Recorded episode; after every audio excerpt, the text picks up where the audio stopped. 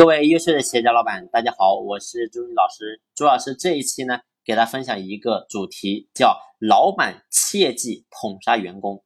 其实你会发现，捧杀是会毁掉一个人的。古代学者运勋写过一本书，叫《风俗通义》，书里呢有这样一段描述：长吏马肥，观者快之，臣者喜其言，驱驰不已，至于死。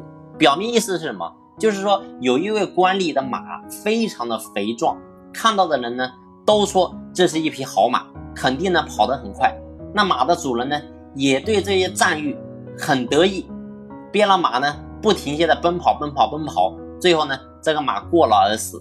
所以你会发现背后的意思是什么？其实杀死马的人是谁？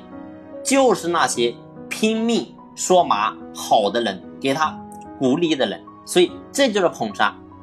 所以咱们在讨厌一个人，你会发现你可以骂他，但是呢，如果你要毁掉一个人，你可以尽情的捧他。在企业当中，其实也是一样的。如果说咱们作为老板，你想培养一个人，就要掌握好表扬跟赞美的分寸，不然呢，你不是在培养他，而是你在害他。因为什么？因为人很容易被心理暗示的。虽然一个人如果被人肯定，他会变得更自信。但是呢，如果这种肯定和夸张频频发生，那么这个人呢，他就会很容易产生一种叫“没我不行”的错觉，变得自大、狂傲、自以为是，最终呢，会因此酿成大错，走向失败。那有部电视，相信很多人都看过，叫《乔家大院》，而《乔家大院》里面有一个人叫孙茂才，你会发现这个人他就是这样子的，作为一个落。非常落魄的一个秀才，其实孙茂才呢，他凭借自己的努力，成为了老板的左膀右臂，为他的东家的事业立下了汗马的功劳。那当然呢，也得到了东家的肯定。但是呢，你会发现他周围的人全部呢也是夸他啊，不是夸他就是想挖他。所以就是在这种环境当中，你会发现他的心态慢慢的变了，他开始不作为，甚至呢。开始反对东家的决策，伙同对手一起来对付自己的老板。结果呢，你会发现他被自己的老板赶走了。而最后一直想以重力挖他走的人，也以错把平台当本事打发了他。所以呢，你会发现最后得到下场非常的可悲。